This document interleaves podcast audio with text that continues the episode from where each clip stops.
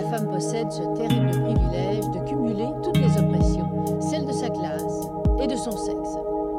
Inequality is not inevitable. Inequality is the result of public choices. Este es el siglo de los derechos de las mujeres. We females are so often socialized to silence. Don't silence that voice. Bonjour Nous sommes Léa et Sarah, bénévoles au sein du groupe local parisien de l'association Oxfam, et nous vous présentons aujourd'hui le deuxième épisode du podcast Voxfam, qui traitera des inégalités liées au genre, en tendant le micro à des femmes qui les combattent. Ce deuxième épisode porte donc sur les inégalités et violences économiques qui peuvent engendrer ou renforcer les violences conjugales ou domestiques. La spécificité de la violence conjugale est qu'il y a un lien ou une relation sentimentale entre la victime et l'auteur. Ils peuvent être mariés, concubins ou paxés.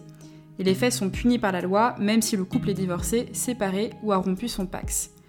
Les violences conjugales peuvent correspondre à des violences psychologiques, harcèlement moral, insultes, menaces, physiques, coups et blessures, sexuelles, viols, attouchements, agressions sexuelles, ou économiques sur lesquelles nous reviendrons plus tard.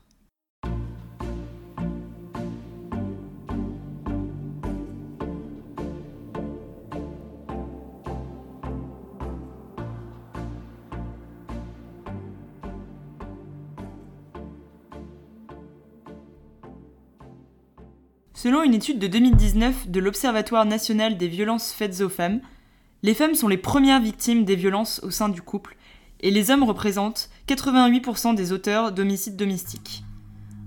En 2019 en France, 146 femmes ont été tuées par leur compagnon ou leur ex. Pendant le premier confinement lié à la pandémie de Covid-19, les violences faites aux femmes auraient progressé de 30%. La majorité de ces homicides étaient précédés d'autres faits de violence, qui avaient été souvent rapportés aux autorités. Dans beaucoup de cas, les forces de l'ordre avaient connaissance des auteurs pour des actes antérieurs de violence. Nous allons aujourd'hui revenir sur une forme de violence domestique souvent méconnue, la violence économique. Selon l'association Solidarité Femmes, les violences économiques auraient pour objet de déposséder la victime de toute possibilité d'autonomie financière afin de mieux la contrôler. Cette violence économique peut prendre un nombre infini de formes, par exemple au travers de privations financières, un maintien dans la dépendance en empêchant la compagne de travailler ou le changement de code d'accès aux services en ligne de la CAF ou de la banque. La situation est rendue encore plus compliquée avec un mariage, des enfants ou du patrimoine en commun. Le manque d'autonomie financière crée évidemment de la souffrance, mais rend également bien plus ardue la rupture avec le conjoint.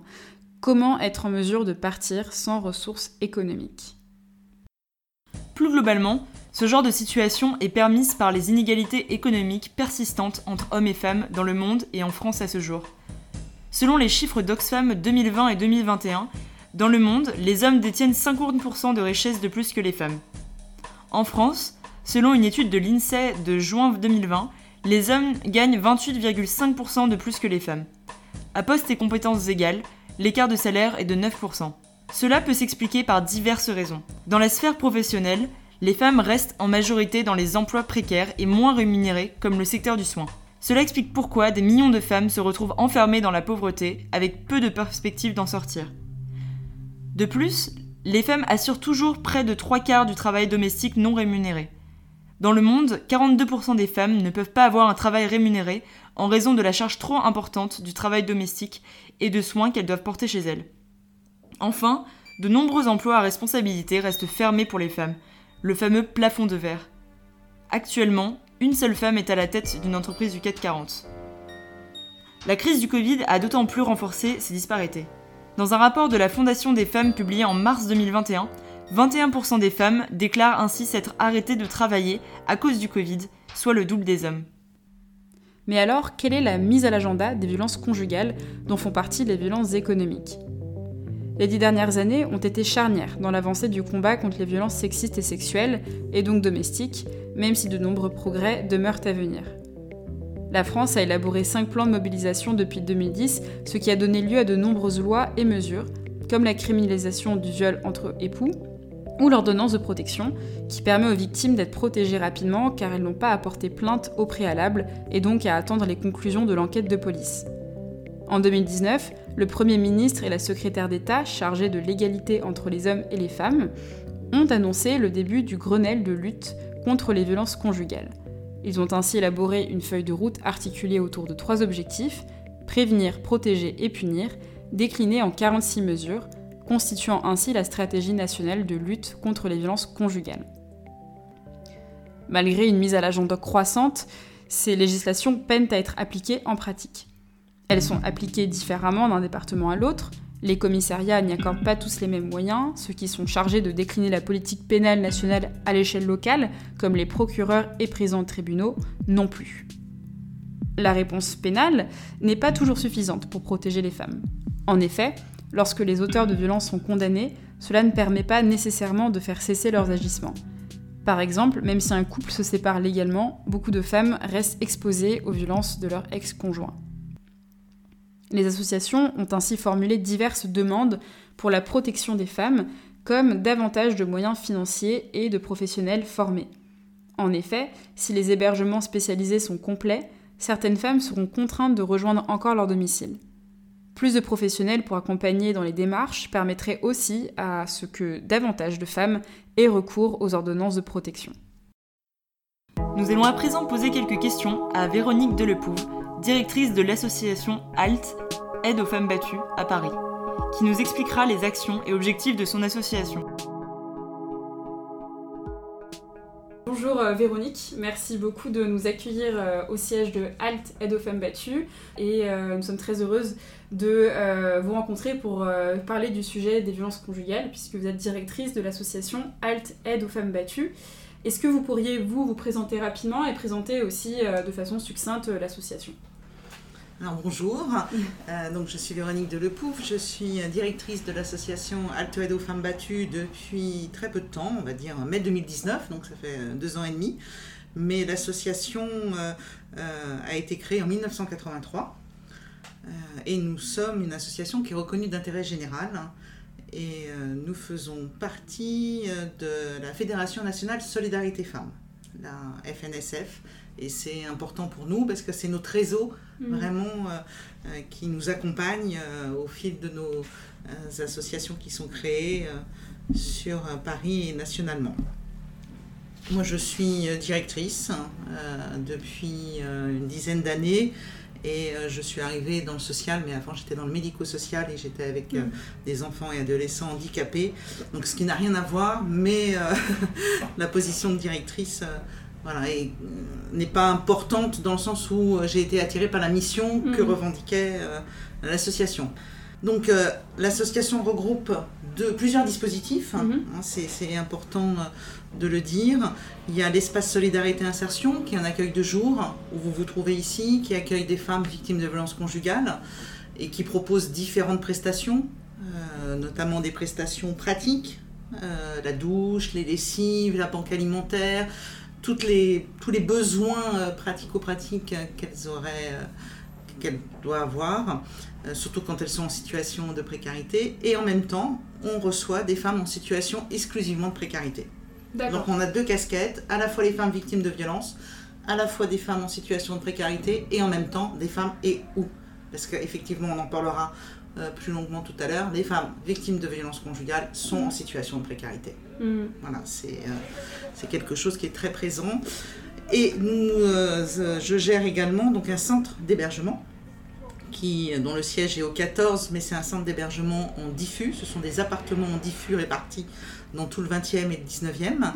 qui accueillent des, exclusivement des femmes et des enfants victimes de violences conjugales. Elles sont, euh, nous avons 30 places. Et euh, là, nous leur proposons, comme ici, un accompagnement global, c'est-à-dire que c'est à la fois social, euh, juridique, psychologique, parce qu'on a des psychologues, on a des travailleurs sociaux et on fait appel à notre réseau d'avocats, de juristes, euh, et on a même une juriste au sein de, l'établissement. Donc voilà, c'est vraiment un accompagnement global qui est proposé à ces femmes. Donc troisième dispositif euh, que HAFB gère, mais ce, dispositif, c'est la réunion de trois associations parisiennes qui militent contre les violences faites aux femmes. C'est HAFB, Libre Terre des Femmes et Elles Imaginent. Donc ces trois associations se sont réunies euh, en 2014 pour, elles se sont dit qu'il y avait un manquement au niveau des, des demandes, c'est que les femmes euh, qui étaient victimes de violences conjugales ne pouvaient pas venir quand elles travaillaient, parce que certaines travaillent le Mhm. soir ou les week-ends. Et donc ce dispositif a été mis en place pour pallier à ça, c'est-à-dire qu'on est ouvert trois jours par semaine, trois soirs par semaine, lundi, mercredi, vendredi Mhm. et samedi après-midi, où on accueille exclusivement des femmes victimes de violences conjugales. Et on propose plutôt, c'est plutôt un lieu d'accueil, d'orientation, un petit peu de suivi, mais il faut savoir que le soir, c'est pas évident, on peut pas faire vraiment un suivi social, mais c'est vraiment un lieu d'orientation. Le samedi après-midi, on peut, une fois par mois, il y a des permanences juridiques dont les femmes Ouais. viennent pour rencontrer directement les avocates, mais euh, voilà, c'est vraiment un lieu d'accueil et d'écoute. D'accord. Et du coup, euh, comment, euh, dans les faits, est-ce que ces femmes arrivent jusqu'à vous? Alors, beaucoup par le 3919, hein, qui est la ligne euh, de la Fédération nationale Solidarité Femmes, qui est passée euh, en 24 heures, 24 sur 24 et 7 jours sur 7. Donc, c'est aussi c'est par ce biais-là. Les femmes appellent le 3919 et ils nous sont, euh, les femmes parisiennes sont orientées euh, Mm. euh, vers nous et vers les autres associations, les partenaires sociaux, euh, j'ai envie de vous dire, les commissariats, les hôpitaux, enfin, tous les lieux où les femmes victimes de violences conjugales ont pu s'autoriser à évoquer leur situation et euh, sont voilà et j'allais dire le tout public euh, c'est vrai qu'on a aussi le bouche à oreille des femmes qui ont été suivies qui disent de venir c'est c'est- voilà il n'y a pas forcément euh, Et du coup, à Paris, il y a beaucoup d'associations qui ont des actions similaires à la vôtre? Alors, nous, il y a Libre Terre des Femmes et Elles Imaginent, qui sont deux associations qui font partie du réseau, Mhm. donc celle-ci, et il y a de plus en plus d'autres euh, associations plus génériques, comme Aurore, qui commencent à avoir des dispositifs pour les femmes victimes de violences conjugales, notamment au niveau de l'hébergement et euh, des centres d'accueil, mais pas encore aussi développés euh, que le nôtre, et euh, Mhm. avec le savoir-faire et l'expertise que nous avons, non. Parce qu'il faut savoir qu'on a été, euh, HAFB a été un des premiers centres d'hébergement sur Paris et, euh, et un des premiers centres d'écoute et de, de, de lieux d'accueil euh, sur Paris.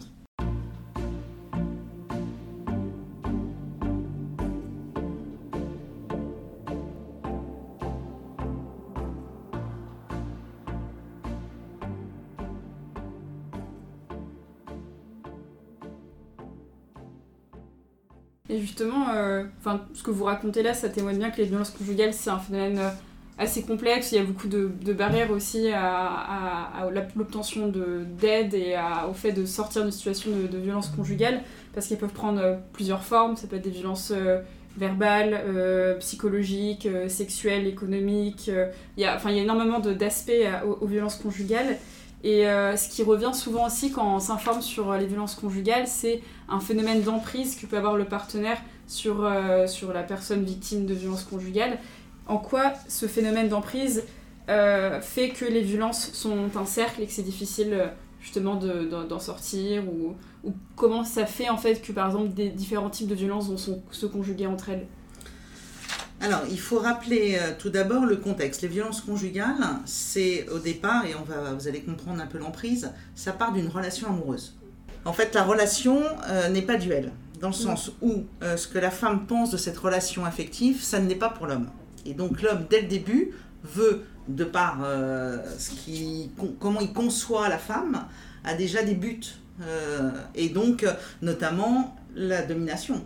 Mm. Euh, il veut, il souhaite, et il a déjà un parcours euh, intellectuel qui fait que sa relation pour lui sera de fait une domination de, sa, fa- de la femme qu'il a choisie. Mm. Et donc cette femme au début euh, va y tendre, parce qu'elle est amoureuse, parce qu'elle en a, ça, ça lui fait plaisir, et elle va hésiter un petit peu, parce qu'elle va pas comprendre, et nous, ça peut aussi nous amener à se dire, mais pourquoi cet homme se moque d'elle, pourquoi cet homme la rabaisse, et en même temps, elle reste accrochée à lui.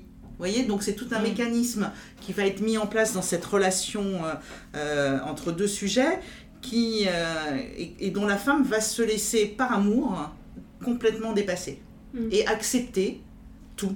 Et on a remarqué que, comme vous l'avez dit, il y a un cycle, parce que la première, il y a plusieurs, il y a quatre phases en fait. hein. Mm.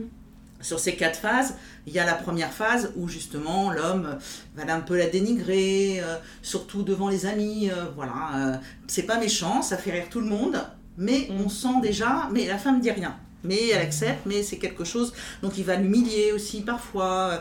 On va pouvoir aussi voir un petit peu les violences économiques aussi. Il va lui dire Oh, bah tu devrais pas t'acheter cette robe, tu devrais pas faire ci. Il prend insigneusement le pouvoir. Et voilà. Donc ça, c'est la première phase. Euh, mais les tensions arrivent tout de suite.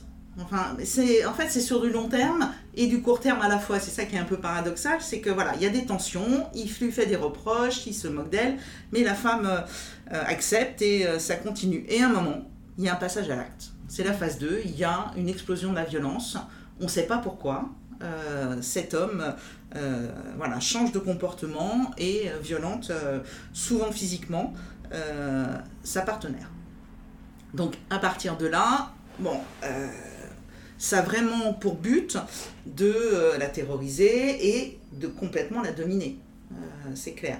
Et après cet épisode qui est, assez violent, qui est très violent, il y a la phase 3, c'est une phase appelle de rémission, dans le sens où bah, l'homme se dit euh, bon, je vais peut-être aller trop loin, euh, je vais perdre un peu tous mes avantages parce que on en parlera, mais euh, voilà, il y a des avantages économiques et financiers hein, par rapport aux violences conjugales. Donc il se dit bon, il cherche à se faire pardonner, mais en culpabilisant la femme en lui disant bah, j'ai été comme ça mais c'est de ta faute euh, t'aurais pas dû me parler comme ça. Ah mais oui mais je t'aime mais bon euh, la prochaine fois euh, tu, tu changeras ton comportement. Donc il la culpabilise. Et donc elle se sent responsable et elle se dit bon bah c'est de ma faute il faut que moi je change. Et il y a la quatrième phase qui est ce qu'on appelle la phase lune de miel, qui fait que bon là, il, est, il redevient tout gentil. C'est une phase où le couple est un vrai couple. Il n'a pas de, de de violence, on appelle ça, oui, vraiment la lune de miel. Et, la femme pense qu'elle va pouvoir retrouver l'homme qu'elle a rencontré au tout début. Mm. Il y a une certaine euh, amnésie finalement. Euh, c'est pas une amnésie, c'est, c'est, euh, elle croit vraiment que il peut changer. passé, mm. Voilà, qu'il y a eu un épisode, que ça va pas se reproduire parce qu'il a été très gentil, il s'est fait pardonner, souvent avec des fleurs, des cadeaux, et elle s'est, elle, c'est pas une amnésie parce qu'elle s'est dit, je suis responsable. C'est ça l'emprise. C'est qu'elle s'est dit, c'est de ma faute si il m'a violenté, j'ai fait quelque chose de mal. Donc elle s'approprie vraiment euh, le fait que c'est de sa faute si mm. l'homme euh, l'a violenté. Et donc après ça, cette période-là, l'homme se dit, bon, bah, j'ai gagné. Euh, il redevient donc tout gentil et, justement pour préserver ce couple. Et pour pas lui, il veut continuer, il veut continuer ses violences et il veut continuer le couple parce qu'il lui apporte, euh, il, est euh, dans ce, couple, c'est lui qui maîtrise, il est le maître. Donc il, il, apprécie cette position. Donc il veut pas du tout que ça change. Et donc pour ça, il faut que ça s'apaise. Et euh, ce qu'on a remarqué, c'est que quand on est à cette phase-là de lune de miel, et eh ben on revient dans le temps plus tard. Et ça, on a constaté que ça s'intensifiait toujours à la première phase, qui est à la phase des reproches, Mm. de l'humiliation. donc ça repart. toujours. Et ça repart à chaque fois. Et les coups sont de plus en plus, euh, sont de plus en plus nombreux, font de plus en plus mal. Et c'est comme ça jusqu'à, euh, voilà, des fois, euh, jusqu'à soit la séparation, soit féminicide parce que la femme veut partir et l'homme ne veut pas, soit parce qu'elle doit partir. Et là, dans ces cas-là, quand elle prend la décision de partir, euh, c'est souvent euh, pour elle avec sans ressources, euh, avec ses enfants, sans, sans, rien, et elle repart. Donc c'est des, des, décisions difficiles à prendre parce que elle se dit mais si je pars, je fais quoi? Ouais. J'ai j'ai pas de ressources. Monsieur a tout, il a le contrôle de tout. J'ai alors il y a aussi tout dans le processus l'isolement. Hein, euh, les auteurs, l'isolement social, l'isolement de la famille, euh, isolement euh, voilà, de, tout, de tout le monde, tout, tout de ce qui peut entourer cette, la femme. Et même s'il y a des enfants, il isole de l'école, c'est lui qui va les accompagner.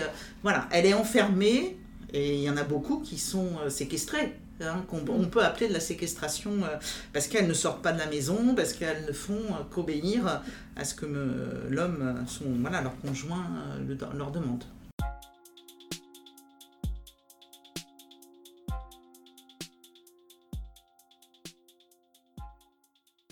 Et du coup, est-ce que quand on est en situation de précarité économique, on est plus sujette, on peut être plus sujettes à ce, ce, cette- ce- ce genre de relation ou en, en plus en difficulté pour en sortir On constate que les, euh, pour nous, les violences économiques, c'est une violence conjugale. C'est, elle se distingue pas et c'est pas parce que vous êtes en précarité, en situation de précarité, que vous avez plus ou moins euh, vécu des violences conjugales. Il faut Mhm. dissocier tout ça.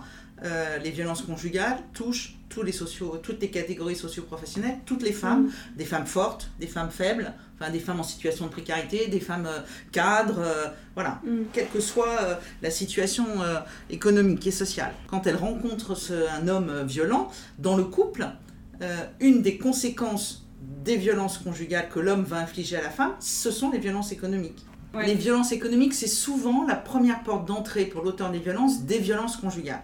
Parce que Mm. ça en fait partie.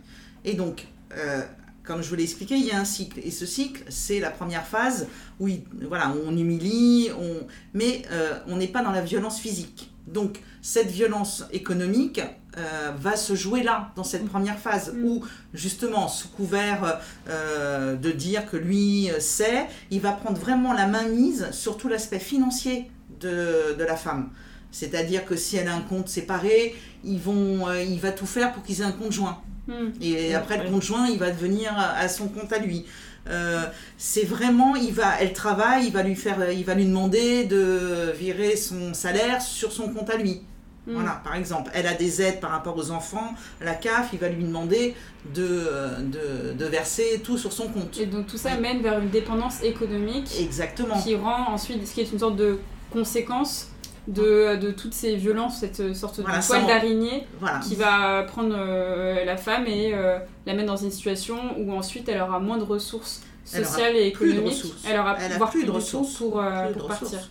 La femme est mise en position de demande. Elle doit demander l'argent à l'homme. Mm. même si ça lui appartient. Alors au début, et il lui explique que voilà, un conjoint, ça serait mieux, que lui, il veut gérer l'argent parce que c'est l'homme, c'est l'homme Mm. de la maison, qu'elle ne sait pas faire. Voilà, donc c'est ça. Et il y a aussi, ça peut aller vraiment plus loin, c'est que il peut vraiment euh, tout contrôler au niveau euh, économique, c'est-à-dire l'aspect professionnel aussi. Il peut aussi lui faire perdre son travail, parce que Mm. peut lui euh, les promotions, il peut lui dire que ça va pas, il peut la faire arriver en retard, il peut, il va vraiment l'isoler et l'exclure de tout. Beaucoup de femmes se retrouvent sans travail. Parce que l'homme euh, préfère qu'elle ne travaille pas et qu'elle reste au domicile plutôt qu'elle risque d'aller sur l'extérieur. Mm. Il est, vous voyez, tous les moyens fait que il veut vraiment euh, l'avoir pour elle. J'avais une question euh, en fait par rapport à, à- au fait d'avoir des enfants et comment Oui. ça peut aider ou rendre plus difficile justement le, la, la question de, du, bah, de, de la survie quand on est dans une situation de, de Mm. violence conjugale. Comment on fait pour euh, partir, aller vivre autre part quand on a un enfant. Et du coup, ici, par exemple, dans votre foyer, vous accueillez aussi les enfants? Oui, oui, on accueille femmes et enfants. Mais c'est très compliqué. Mm. C'est très compliqué parce que euh, ces, ces femmes qui sont mères euh, veulent le bien de leur enfant. En même temps, elles culpabilisent parce que les violences conjugales euh, se font dans le ménage. Mm. Qu'il y ait les enfants ou pas, euh, l'auteur des violences, il ne va pas dire aux enfants d'aller dans la chambre ou si c'est la mère. Mm. Euh, pour nous, ce sont des co-victimes. Donc, euh, la mère se retrouve souvent dans cette position en se disant Mais si je pars, alors je vous ai expliqué, pas de ressources, pas de travail, euh, isolé, ne connaissant plus personne, si je quitte le domicile, je vais où? Et si je quitte le domicile, je prive les enfants de leur père. Elles se posent tout ce genre de questions et en même temps, euh, et donc elles mettent du temps à partir quand elles ont des enfants, euh, et c'est- pas évident, il y a tout un questionnement et il faut vraiment qu'on les accompagne, nous en tant qu'association, c'est aussi une de nos missions euh, de travailler avec elles le départ du domicile et de, de la déculpabiliser déjà euh, de tout ça, de- d'essayer de lui faire comprendre qu'elle est sous emprise, mais ça il Mm. faut du temps parce qu'il faut déconstruire tous ces cycles et tous ces mécanismes, donc ça prend du temps.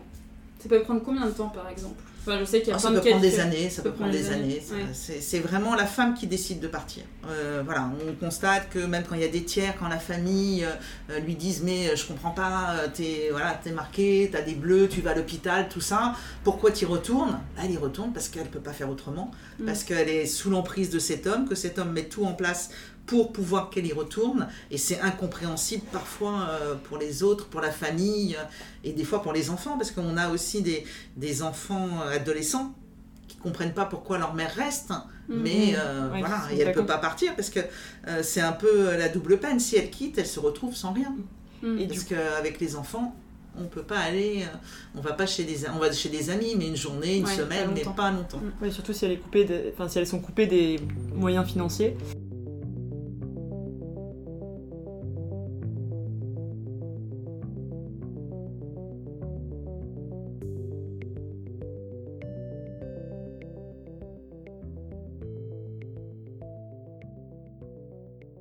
Par exemple, euh, sur toutes les femmes que vous pouvez euh, suivre euh, dans votre association, vous estimeriez à combien justement le nombre de femmes qui arrivent à quitter leur conjoint ou celles qui, qui, enfin, qui euh, re-rentrent un petit peu dans ce cycle, cercle vicieux?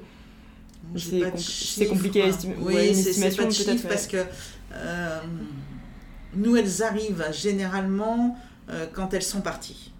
Ah oui, donc Mm. elles ont déjà fait tout ce Elles processus sont avant. déjà travail, parties et elles arrivent souvent euh, par le biais d'une demande d'hébergement parce qu'elles se retrouvent à la rue ou chez des tiers et que ça ne peut pas continuer. Donc c'est leur première demande, c'est une demande d'hébergement. Après, d'accompagnement, mais c'est avant tout, euh, voilà. Et on peut tout à fait avoir, nous aussi, des cycles. hein. On accompagne, on héberge, et la femme décide de retourner au domicile. Mm. Donc c'est- voilà, ça prend du temps. C'est quelque chose qui, qui prend du temps et euh, qui peut prendre des années. Est-ce que vous diriez qu'il y a un, un cruel manque de logement Bien pour, sûr, euh, Bien pour sûr, les il y a femmes un manque euh, de moyens, Ouais. certes. C'est c'est évident, évident. Et qu'est-ce que vous attendez justement de bah, cette mise à l'agenda politique euh, de, des violences conjugales Au jour d'aujourd'hui, on constate que c'est du discours. Sur le, sur le terrain, c'est pas le cas. Regardez, euh, j'ai un centre d'hébergement de 30 places. Euh, Il n'y a Mm. pas que 30 femmes victimes de violences conjugales à Paris. Mm. Voilà, elles sont 250 000 euh, en France Mm. par an euh, à subir des violences conjugales. Euh, non, il y a un cruel manque de moyens, c'est clair, au niveau de l'hébergement. Euh, là, au niveau des équipes que j'ai, euh, c'est des petites équipes de travailleurs sociaux. Euh, ils- là, ils sont trois. Mm. Euh, on fait sur l'accueil de jour. Il y a une psychologue à plein temps et on reçoit des femmes, des nouvelles femmes, parce qu'on fonctionne sur des permanences sans rendez-vous, les après-midi de 13h30 à 15h30.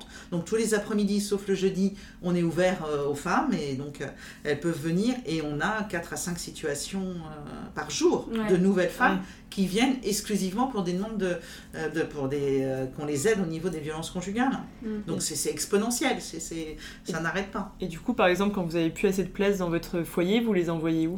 Alors, on a un dispositif que, dont je n'ai pas évoqué, c'est s'appelle la mise en sécurité. On, a, euh, on co-gère avec le 115 ce dispositif où on peut orienter des femmes victimes de violences conjugales vers le 115, c'est-à-dire vers des hôtels euh, sociaux. D'accord. Voilà. Alors, ça se fait plus ou moins bien parce qu'il faut que ça dépende des places euh, qu'ils ont à nous offrir. Il y a beaucoup de demandes non pourvues. On, a des, euh, on relance régulièrement euh, tous les jours des femmes qui n'ont pas pu être hébergées à l'hôtel.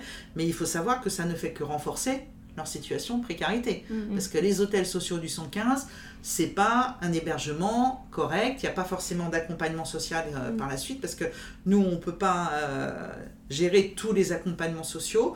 Donc, c'est pour moi une précarisation de fait. Mm. Est-ce que vous avez observé euh, des, des progrès euh, en termes de moyens depuis justement les Grenelles euh, sur les violences conjugales de 2019 J'ai envie de vous dire non. Non. Moi, mon budget est gelé depuis euh, euh, 2020, 2019. euh, Voilà, c'est, non, non, on n'a pas eu. Il y a eu des actions de fait. euh, ils ont voulu 1000 places d'hébergement euh, euh, sur au niveau national, mais euh, le prix de la place n'est pas euh, adapté à ce qu'on peut faire. Parce qu'il y a effectivement un manque d'hébergement, hein, certes, mais si vous mettez une femme dans un hébergement mais que vous l'accompagnez pas, ça n'a aucun intérêt.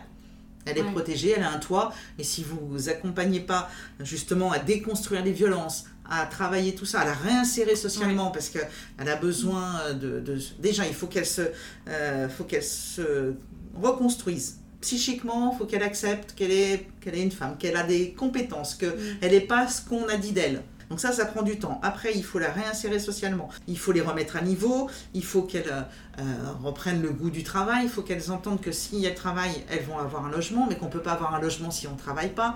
Donc il faut, tout, euh, il faut vraiment les resensibiliser dans ce lien social.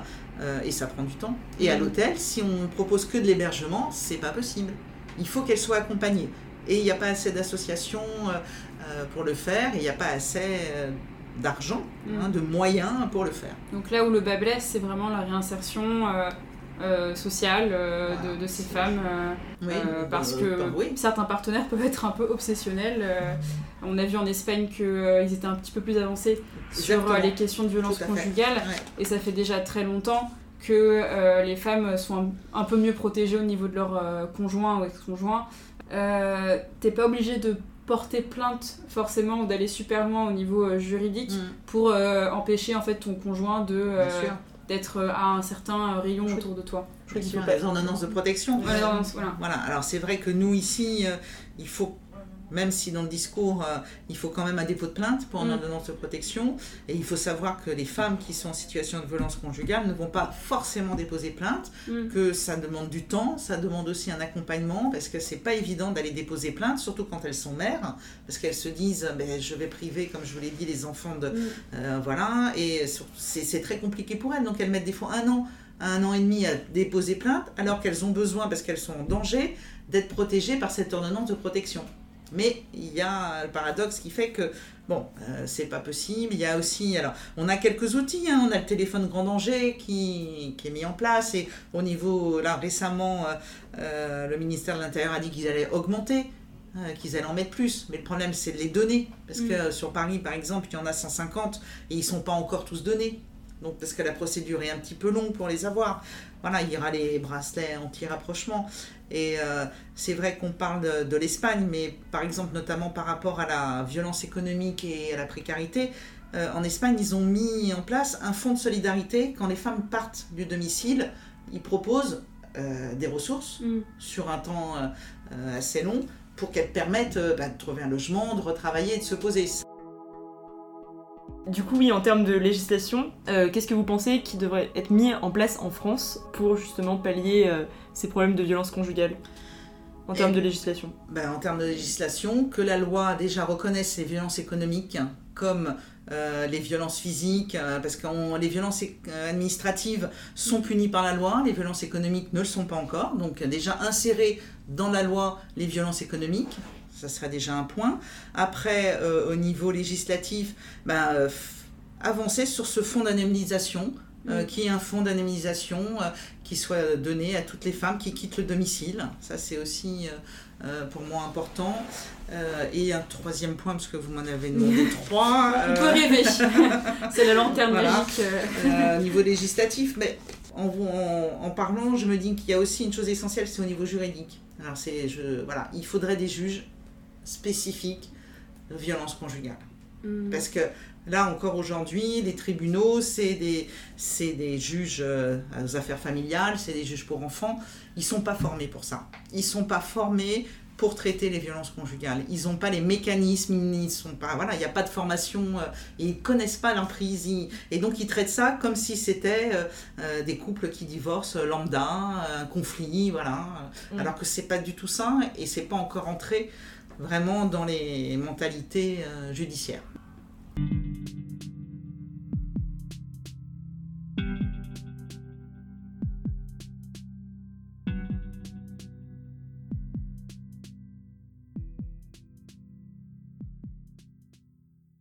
Du coup, pour finir cet épisode, euh, on aimerait donner quelques clés euh, à nos auditeurs et auditrices pour pouvoir un peu agir à son échelle et aussi s'informer. Du coup, vous, euh, qu'auriez-vous euh, à donner comme conseil euh, donc pour pouvoir agir de manière personnelle contre ce problème et plus concrètement aider des femmes victimes de violences conjugales? Alors, le 3919. Appelez les femmes victimes de violences, qu'elles appellent le 3919. C'est vraiment un, un lieu, euh, une écoute qui va vous permettre de vous écouter et de vous orienter. Elle vous oriente sur les associations spécialisées. Il faut euh, venir aux associations spécialisées. Et du coup aussi nous diffuser le, le message à tous, à toutes qu'il y a ce numéro-là et qu'il ne faut pas Voilà, hésiter à, à exactement. contacter, Tout faire à la fait. sensibilisation. Exactement. Et du coup, pour conclure cet épisode, euh, est-ce que vous auriez des recommandations culturelles pour du coup plus approfondir ce sujet ou plus euh, s'informer sur la question? Euh, Donc ça peut être euh, des livres, des podcasts, même des films, des documentaires. Alors en fait, j'ai réfléchi à cette question et euh, j'ai euh, j'ai tout synthétisé. On a le centre Hubertine Auclair euh, qui propose l'Égalitech. C'est un site internet, Mm. vous allez voir, et vous avez des guides, vous avez des expos, des ouvrages sur l'égalité femmes-hommes. C'est euh, voilà, on peut trouver euh. Et c'est tout public. Et ben on mettra les liens euh, en description Voilà, du podcast. tout à fait, tout à fait. C'est vrai que de notre côté, du coup, on avait euh, identifié aussi le podcast Des hommes violents de France Culture, qui est vraiment très intéressant parce qu'en fait, il, il va interroger, enfin, le journaliste va interroger euh, un groupe de paroles euh, d'hommes qui ont commis des violences conjugales. Et du coup, on voit vraiment en fait comment euh, les hommes perçoivent les situations. En fait, on se rend compte que, enfin, selon eux, ils sont tous euh, innocents et ils comprennent pas du tout où est leur tort et ils se comprennent pas du tout qu'ils ont commis des violences. Donc voilà, c'est aussi une, une, une idée pour, euh, pour aller plus loin. Bon, en tout cas, merci beaucoup de Merci nous à avoir vous. accordé votre temps. Bah, merci à vous. Vous venez d'écouter un épisode du podcast Vox Femmes. Ce podcast est une initiative du groupe local parisien de l'association Oxfam France. Oxfam est une organisation internationale humanitaire et de développement qui mobilise le pouvoir citoyen contre la pauvreté. Retrouvez toutes les actions d'Oxfam sur le site oxfamfrance.org et sur Facebook, Twitter et Instagram.